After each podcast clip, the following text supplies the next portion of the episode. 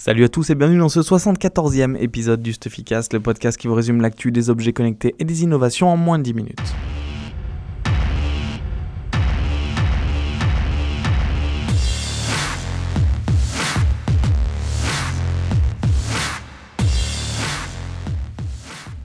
Avant d'attaquer l'actualité qui a été très concentrée sur les mondes connectés cette semaine, je voulais remercier Richard qui est notre premier sponsor Silver sur Patreon. Donc c'est patreon.com slash Stuffycast. Si vous voulez soutenir le Stuffycast, c'est à partir de 2 dollars par mois, ce qui fait quand même 25 centimes par épisode. Et nous, bah, ça nous aide à continuer à acheter du meilleur matos et à vous donner cette actu toute la semaine, euh, toutes les semaines, pardon, des objets connectés, des innovations et de la high-tech en général. Allez, on attaque l'épisode. Alors en ce moment en Suisse, il y a Baselworld qui est euh, le gros euh, événement tant attendu sur l'horlogerie dans le monde. Et depuis trois ans, on y était allé, il y a, deux ans, Jean-Guillaume y était allé.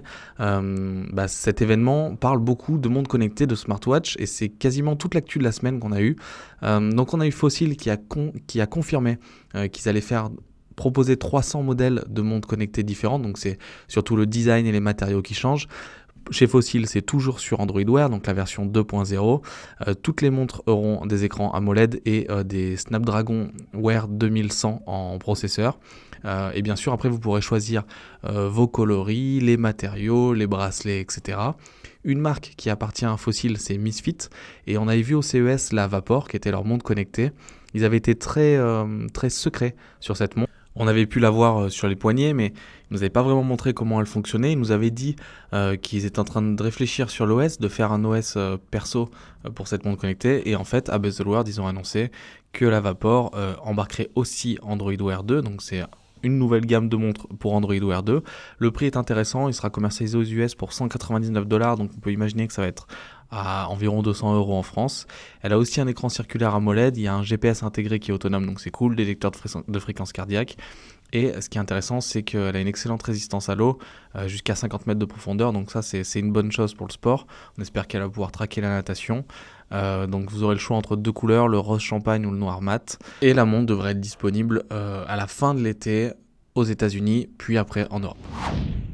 On a trouvé aussi euh, cette semaine un projet qui est sympa, euh, c'est euh, un calendrier électronique. Donc en fait, imaginez un calendrier, c'est difficile à expliquer je pense. Imaginez un calendrier normal que vous avez accroché au mur.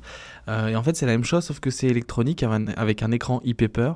C'est relié au smartphone donc ça peut mettre à jour son calendrier, mettre des petits messages dessus. Le design, imaginez, est vraiment génial. en fait ça vient du Japon et en fait c'est sur une plateforme qui s'appelle la Google Android Experiments. Euh, dans laquelle les gens peuvent proposer leurs projets euh, de, produits avec des idées de design, de concept, du X, etc. Et si Google euh, les choisit, ils sont développés en co-création avec Google. Donc c'est assez intéressant.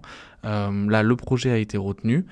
Euh, il s'appelle Calendar Magic et, euh, et, on va voir s'il va sortir un jour le prix. Mais en tout cas, euh, je vous conseille d'aller voir la vidéo sur le site. Le, produit est vraiment joli et ça fera un objet connecté utile, joli pour la déco. C'est vraiment pas mal. Ça me fait penser un peu aux tableaux télévision que nous avait présenté Samsung au CES qui vont devenir disponibles.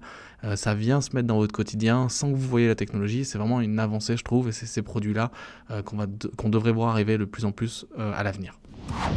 Je vous avais parlé euh, sur le site il y a quelques semaines euh, de la méthode pour commander les Snapchat Spectacles en France. On vient de les recevoir et euh, je vais vous proposer dans la semaine, enfin la semaine prochaine, un test sur notre chaîne YouTube et aussi un tuto pour vous montrer comment ça marche. En tout cas, le, produit est vraiment sympa quand on le prend en main, etc. Le design peut plaire ou peut ne pas plaire, mais c'est un produit sympa et donc abonnez-vous à notre chaîne YouTube si vous voulez voir sortir le test. En général, on sort le mercredi la vidéo.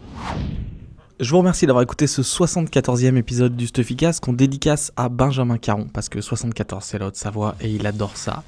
Euh, si vous l'avez aimé comme d'habitude, mettez-nous une petite note sur iTunes, faites un petit tour sur notre campagne Patreon euh, si vous voulez nous soutenir.